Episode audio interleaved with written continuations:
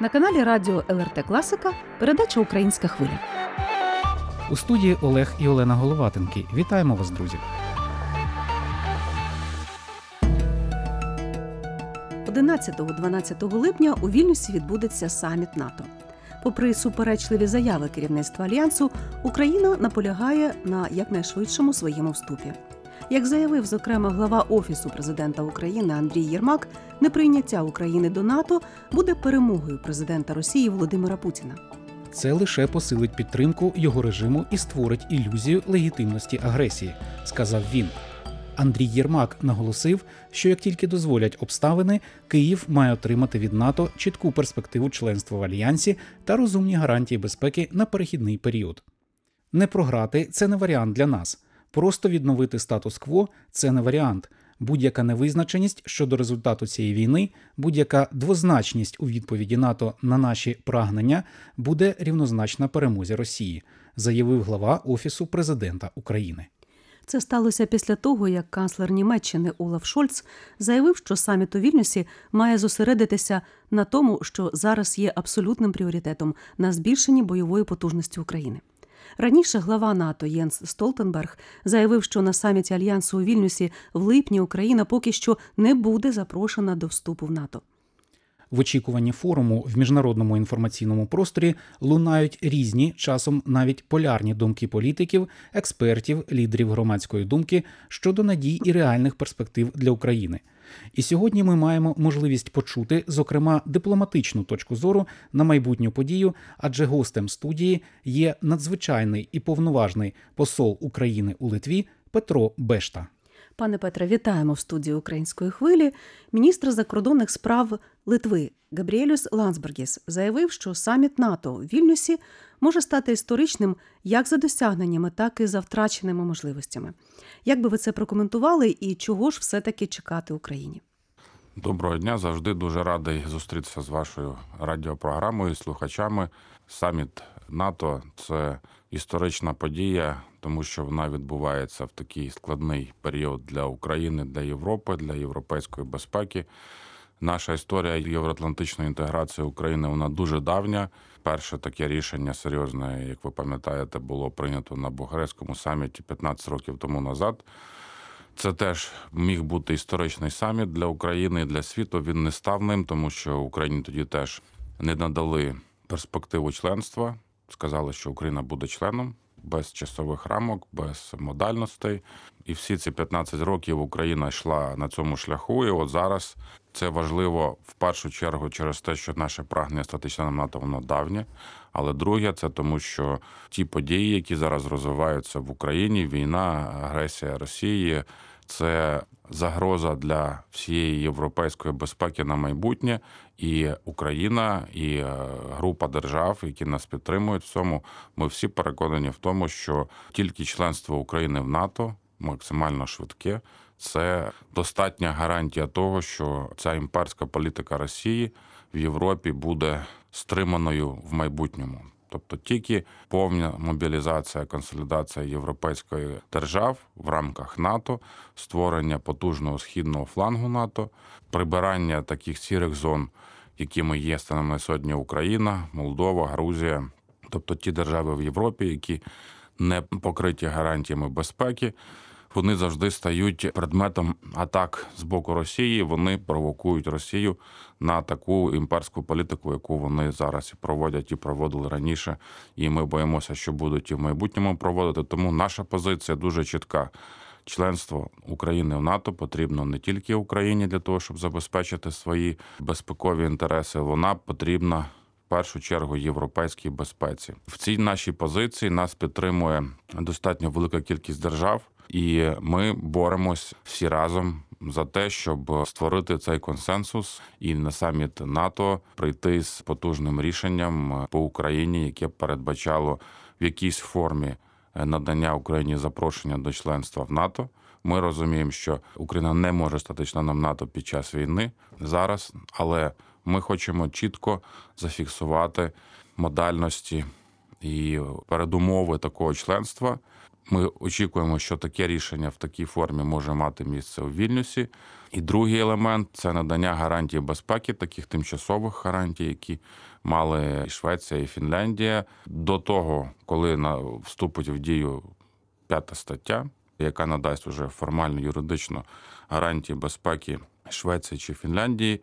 Вони отримують гарантії безпеки від великих держав тому що саме цей проміжний період є найбільш загрозливим теж щодо провокацій з боку Росії чи інших держав, коли держава от йде вже на останній фазі шляху до НАТО. Такі ж самі гарантії хоче і Україна. Ми дуже розраховуємо, що рішення по гарантіях безпеки воно визріє до саміту НАТО і буде схвалене. Там є ще багато ідей, багато пропозицій, як, наприклад, підвищення статусу комісії Україна НАТО до рівня Ради Україна НАТО. Це трохи інший уже мандат. Він передбачає спільну участь у обговоренні питань з державами-членами НАТО і прийняття спільних рішень. Цей орган він би підняв рівень нашого партнерства ще вище, і він би був тим імплементаційним механізмом, який би забезпечував уже технічно інтеграцію України в НАТО. Також ми наполягаємо на тому, що Україні більше не потрібний ПДЧ. План дій щодо членства це стандартна процедура для усіх нових членів, які стали членами НАТО там після 90-х. Тобто, це такий великий план дій, в якому виписуються всі необхідні реформи і стандарти, які держава має досягнути, втілити для того, щоб виконати критерії членства. Але оскільки Україна вже 15 років насправді працює по аналогічному документу, у нас в Україні цей документ називається РНП річний національний план дій, який щороку схвалюється, який по суті містить ті ж самі позиції, подібні, як і ПДЧ. Тому ми вважаємо, що для України має бути застосована та процедура, яка застосовувалась до Фінляндії і Швеції. До Швеції ще застосовується, тобто швидка інтеграція без ПДЧ, без довгих проміжних підготовчих етапів, тому що ми вважаємо, що і армія, і Україна в цілому ми пройшли великий шлях і сьогодні готові до цієї інтеграції до членства. Міністр Ландсбергіс, його думка відображає те хитання і сумніви деяких держав, скептицизм, які станом на сьогодні ще не готові надати Україні той пакет рішень, які ми очікуємо. Але ми просуваємося. Коаліція наших держав, які підтримують це, зростає, і ще є час для того, щоб ці рішення можна було б дотягнути. Пане Петре, Литва і як держава, і як громадянське суспільство доволі рішуче налаштована на підтримку України. Але і воєнні експерти литовські, і відомі діячі, волонтери висловлюють доволі песимістичні думки. Зокрема, Аурімас Навіс, він як воєнний експерт, давно говорив про те, що НАТО і члени НАТО могли б взяти під захист під воєнний оці отакі от стратегічні об'єкти, як атомні електростанції, як Каховська ГЕС, і говорив він ще задовго до того, як трапилось цей такий злочин, теракт проти екології, проти регіональної, так би мовити, безпеки. І керівник фонду Blue Yellow Йонас Оман він теж каже, що НАТО як політична структура не готова ще до щільної інтеграції з Україною. Ви наскільки я розумію, оптимістично дивитесь і переконані, напевно, що за цей короткий проміжок часу можна цей песимізм подолати якось. Я в принципі оптиміст по життю, тому я більше вірю не в деталі, я більше вірю в досягнення цілей. Тобто я оптимістично налаштований на те, що Україна виграє цю війну, що вона після цього стане членом НАТО, що буде велика відбудова України, що Україна буде інтегрована в ЄС і в НАТО. І весь цей шлях буде пройдений досить швидко. Це те, чого ми хочемо. Звичайно, у нас є програма максимум досягнути рішення по членству і про гарантіях безпеки на саміті в Вільнюсі. Робити прогнози це справа невдячна, тому я завжди до цього відношусь наступним чином. Я особисто, оскільки це критерії вимоги до себе або і всім наша команда, ми всі будемо працювати максимально віддано, щоб ці цілі досягнути. Але якщо раптом щось не вдасться, то звичайно в нас будуть план Б, план С, і ми будемо далі працювати. І ми впевнені, що результати того, які нам потрібні, ми досягнемо обов'язково. Про ці рішення креативні, про те, що НАТО могло б інакше діяти і до війни, і під час війни. Це цікаві ініціативи, це цікаві думки, але не забуваймо, що це конфлікт, в якому задіяна держава, яка володіє ядерною зброєю. Тому це накладає дуже великі обмеження на дії НАТО і держав-членів. Якщо ми до цього додамо ще політичну позицію, яку до останнього часу займали великі держави щодо неможливості членства України в НАТО. Ми пам'ятаємо, що німці і французи заблокували це рішення в Бухаресті. На сьогодні є великий прогрес. Велика коаліція держав в Європі підтримує Україну.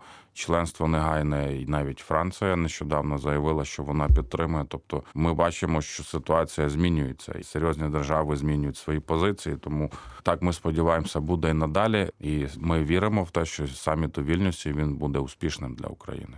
До речі, ви згадали Францію. Цікаво, з чим пов'язана саме така різка зміна її позиції, і чи варто нам очікувати несподіванок від інших країн-учасниць НАТО? От буквально днями Британія повідомила також про те, що підтримує. Ну я хочу сказати, що сьогодні, коли ми записуємо нашу розмову, то Олаф Шольц теж закликав до підсилення воєнної підтримки України. То може бути таке, що наші очікування перевершаться, чи все таки не плекати таких Це завжди можна очікувати, і потрібно. Кожен оптиміст вам це скаже. Треба вірити в несподівані рішення, так як вони відбувались до цього часу.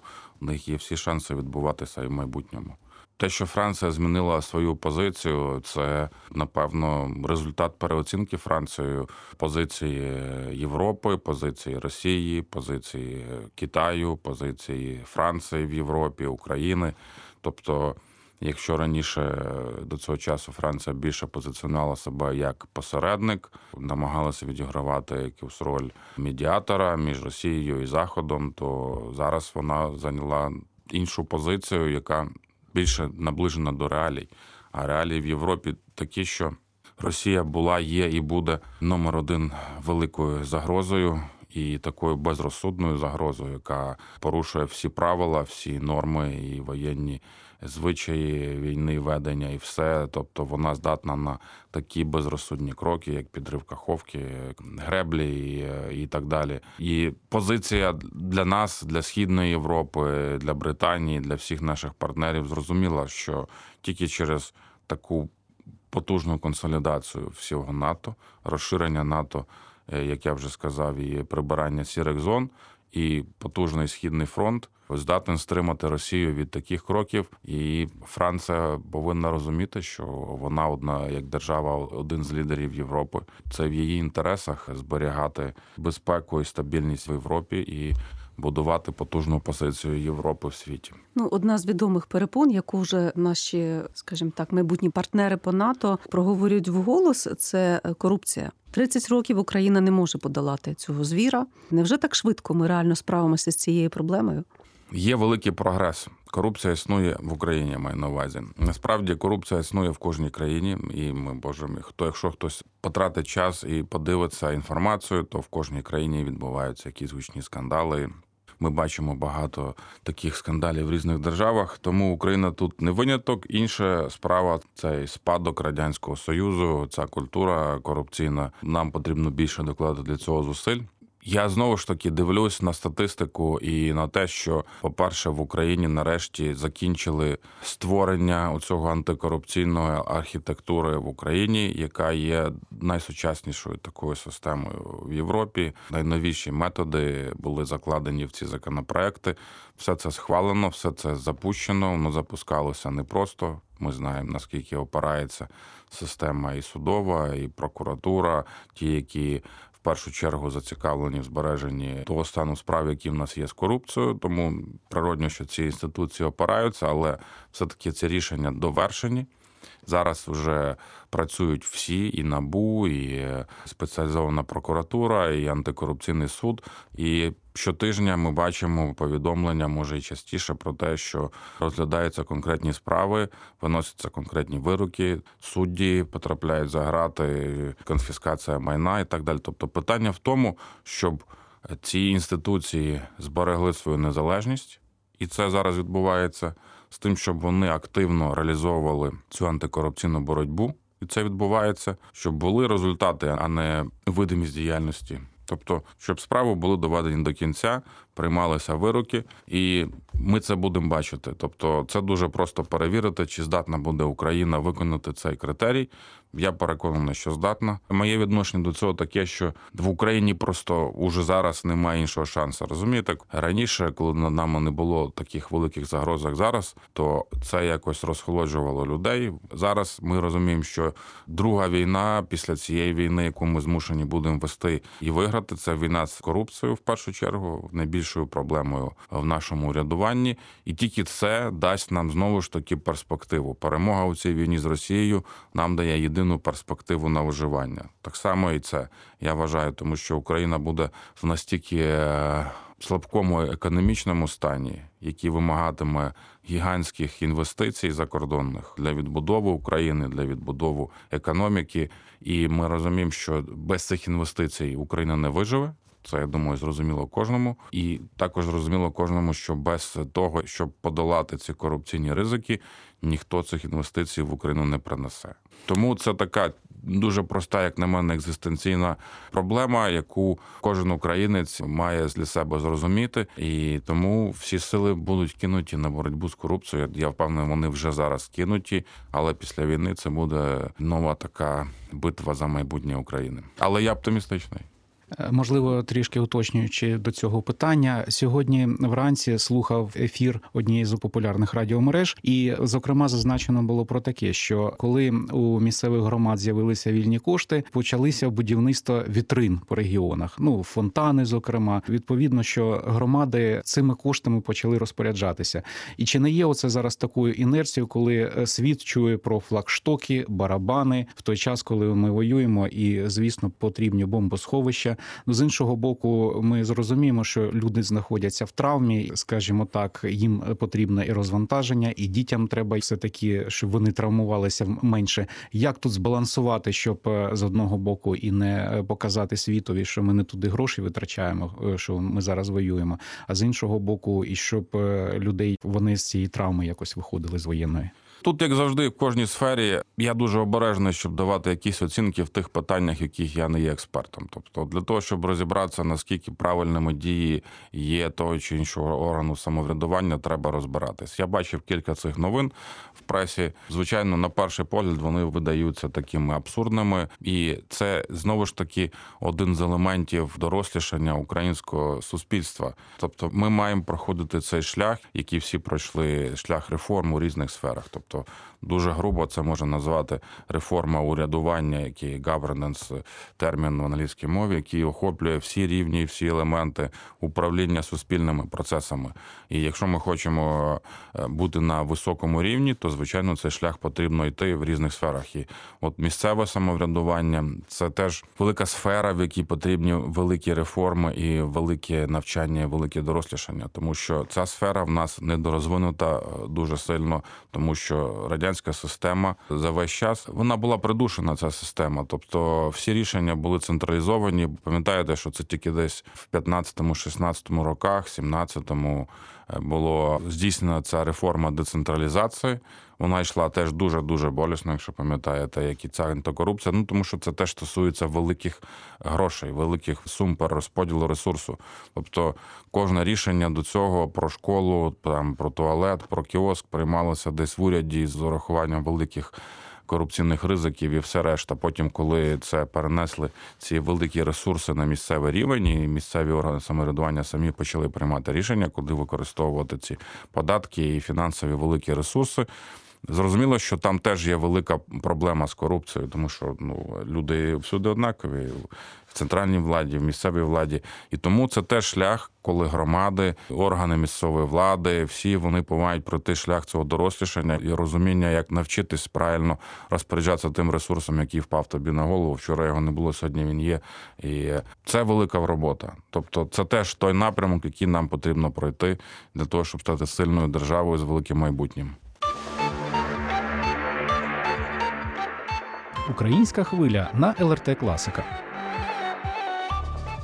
У студії працюють журналісти Олена і Олег Головатенки. Разом з нами сьогодні надзвичайний і повноважний посол України в Литві Петро Бешта. Ми обговорюємо очікування та реальні перспективи, які відкриває майбутній саміт НАТО у Вільнюсі. Найчутливішою темою для країн Балтії є сьогодні зміни в планах оборони країн, які орієнтуються на упередження агресора, а не на опір агресора вже на своїй території. Зокрема, досить тривалий час обговорюється розміщення бойових підрозділів з Німеччини на території країн Балтії, в тому числі і у Литві. Зважаючи на це, варто нагадати заяву міністра закордонних справ України Дмитра Кулеби, яка прозвучала 22 червня на полях конференції з відновлення України в Лондоні. Керівник дипломатичного відомства наголосив, що Україна за час війни стала суперактивом для Північно-Атлантичного альянсу. Цитую: якщо до повномасштабної війни Україна більше потребувала НАТО, щоб захиститися і зміцнитися, то тепер НАТО потребує України. Зараз партнери, які проти нашого членства, мислять через логіку тягаря, як вони казали і до війни. А насправді реальність змінилася. Україна це актив, тому що зараз, умовно кажучи, коли Балтійські країни просять Німеччину надіслати бригаду, щоб захищати їх від Росії, то після набуття Україною членства в НАТО, яка бригада стоятиме в Балтійській країні? Українська. І німці не повинні будуть витрачати гроші, ресурси і ставити на політичний ризик прямого зіткнення з Росією, сказав Кулеба в інтерв'ю Суспільному. Українська хвиля на ЛРТ Класика. А ми повертаємося до розмови в студії і, продовжуючи тему Балтійської безпеки, знову пригадаємо слова керівника зовнішньополітичного відомства Литви Габріелюса Лансбергіса. Він підкреслює, що Литва має свій власний інтерес на саміті, оскільки це справді чутливий європейський регіон, що має кордон одночасно і з Росією, і з Білоруссю. І тут вже питання до нашого гостя. Пане Петре, наскільки впливовим є голос Балтійських країн на майбутньому саміті НАТО, і чи зможуть вони суттєво вплинути на розстановку сил і на ту допомогу, яку ми очікуємо отримати? Вони вже впливають на розстановку сил в Європі. В першу чергу, тому що з цією великою війною в Україні всі побачили в Європі великі держави, що Східна Європа, в першу чергу Балтійські держави, Литва, Польща, які проводили дуже активну політику і до війни з 2014 року. На підтримку України, які дуже відверто і реалістично говорили про загрози агресії з боку Росії, то вони йшли в авангарді цієї політики по захисту від російських загроз, від яких західні держави відмахувались, вони їх не слухали. Вони подекуди їх називали русофобами і так далі. Зараз всі ці держави вони визнають, що та політика вона була правильною, а це означає, що ті гравці, які її проводили, їх авторитет зростає. І він зріс, тому що всі зрозуміли, вони були праві. Ми були неправі. Якби ми діяли так, як Литва, Польща, Україна наполягали тоді, то можливо ситуація була б іншою, війна була б іншою, чи якось би могли її мінімізувати чи відвернути. Ну результат один: вся Європа більш реалістично дивиться на ситуацію безпекову в східній Європі і більше прислухається до тих держав, в тому числі Литви. Тому їхня роль зростає у загальноєвропейській безпековій політиці не тільки тому, що вони тут знаходяться, але тому, що в Литви дуже проактивна політика. Якщо ви побачите, і глобальна політика, вона займає активну позицію по Тайваню і активно захищає свої економічні інтереси. Тому роль східної Європи в цілому зросла в європейській політиці. І ми сподіваємося, що Україна швидко стане членом ЄС і НАТО, і ця позиція Східної Європи, включаючи Україну, вона ще підвищить цей авторитет. Тобто це реалії життя. Росія знаходиться там, де вона знаходиться, і вона являє собою загрозу саме для нашого регіону, для східної Європи. Тому ми вважаємо, що наш голос має бути найгучніший, і з ним мають рахуватися, і тому що ніхто так добре, як ми, не знає що таке російська агресія і руйнування, і ми відповідаємо, і ми втрачаємо наших людей, коли це відбувається. Тому ми маємо вирішувати, яким чином стримувати Росію і будувати оборону НАТО від Росії. Пане Петре, багато в Україні експертів говорять про ну, так званий Балто-Чорноморський союз. Багато хто говорить про можливість оборонних союзів країн Балтії, Польщі, України, можливо, за участі Великої Британії поза межами альянсу. То до вас питання: чи справді можуть країни Балтії не лише тренувати українських бійців, а й е, якісь мати отакі от оборонні союзи, і також надавати консультації у питаннях оборони, зокрема і прикордонних областей України, оскільки і у Литви є досвід кордону цього спільного з Російською Федерацією. Чи це буде тільки в межах е, альянсу? Ну, БЧС, Балто-Чорноморська сп- співдружність, спільнота це більше така теоретична конструкція, яка обговорюється вже дуже давно в експертних колах, історики, експерти. І обговорюють урядових рішень з цього приводу я не бачив, тому важко сказати про майбутнє цієї конструкції. Я не думаю, що зараз, коли НАТО переформатовується і коли ми боремось за консолідацію НАТО. Маючи на увазі членство України і інших держав, є сенс розпорошувати увагу на якісь позанатівські структури. Вони мають право на існування, і такі консультації ведуться, але вони поки що не включають такі е, теми, як hard security, тобто у сфері безпеки ключовою інституцією є НАТО, і як я вже сказав, ми переконані, і група держав переконані наших прихильників, що членство України в НАТО це терміновий пріоритет, який треба зробити, і тоді НАТО стане максимально потужною і сильною організацією, здатною в майбутньому стримувати Росію. Це найкращий сценарій. І ми далі будемо над цим працювати. Це наш ключовий пріоритет. Але в майбутньому, як життя покаже, тобто питання стратегії, ну БЧС це питання стратегічного міркування. Тобто експерти, політики вони можуть його розглядати і приймати якісь рішення на велику перспективу. Зараз це головний пріоритет НАТО. Щодо саміту НАТО безпосередньо, одна з інтриг майбутньої події це все-таки приїде президент Зеленський на саміт чи не приїде. Спочатку він, як відомо, прийняв запрошення. Потім була така доволі різка заява про те, що його не буде. Чи можна попитати вас, чи прийняти остаточне рішення, чи можна очікувати президента України на цій події? Ну ви ж знаєте, скільки днів що залишилось до саміту НАТО, і ви розумієте, що рішення приймаються дуже швидко. Тобто воно ще багато разів може змінюватись. І так відбувається в великій політиці будь-якої держави. Україна, президент Зеленський, планує взяти участь у саміті, якщо очікування щодо рішень будуть відповідати мінімальному рівню того, що ми вважаємо успіхом цього саміту. Я б так сформулював свою відповідь. Ну на завершення нашої сьогоднішньої розмови нагадаємо, сьогодні в нашій студії був надзвичайний повноважний посол України в Литовській Республіці Петро Бешта. Все таки залишаємося оптимістами. І як ми вже говорили на початку, напевно, жоден саміт НАТО українці не сприймали так близько, як нинішній. Це зрозуміло, тому що питання підтримки у війні це питання майбутнього нашої держави. І, от, враховуючи живий людський інтерес до майбутньої події, цікаво, можливо, хоча б трішечки привідкрити завісу підготовки до неї. От як організовуються подібні масштабні міжнародні заходи? Скільки гостей буде брати участь у саміті у Вільнюсі? Відповідно, питання безпеки і якими питаннями зокрема опікується наше посольство? Для Вільнюса це взагалі така мегаподія. Такий саміт е, дуже складний проект.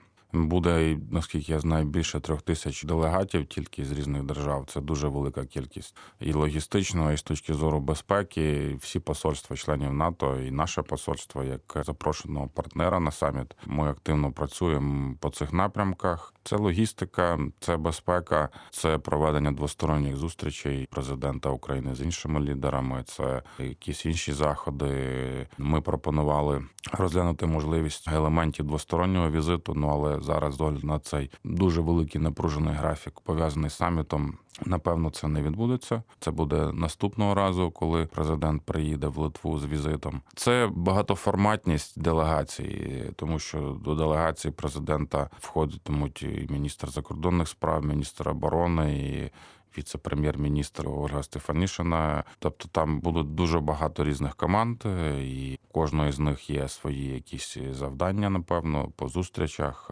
по якихось інших заходах.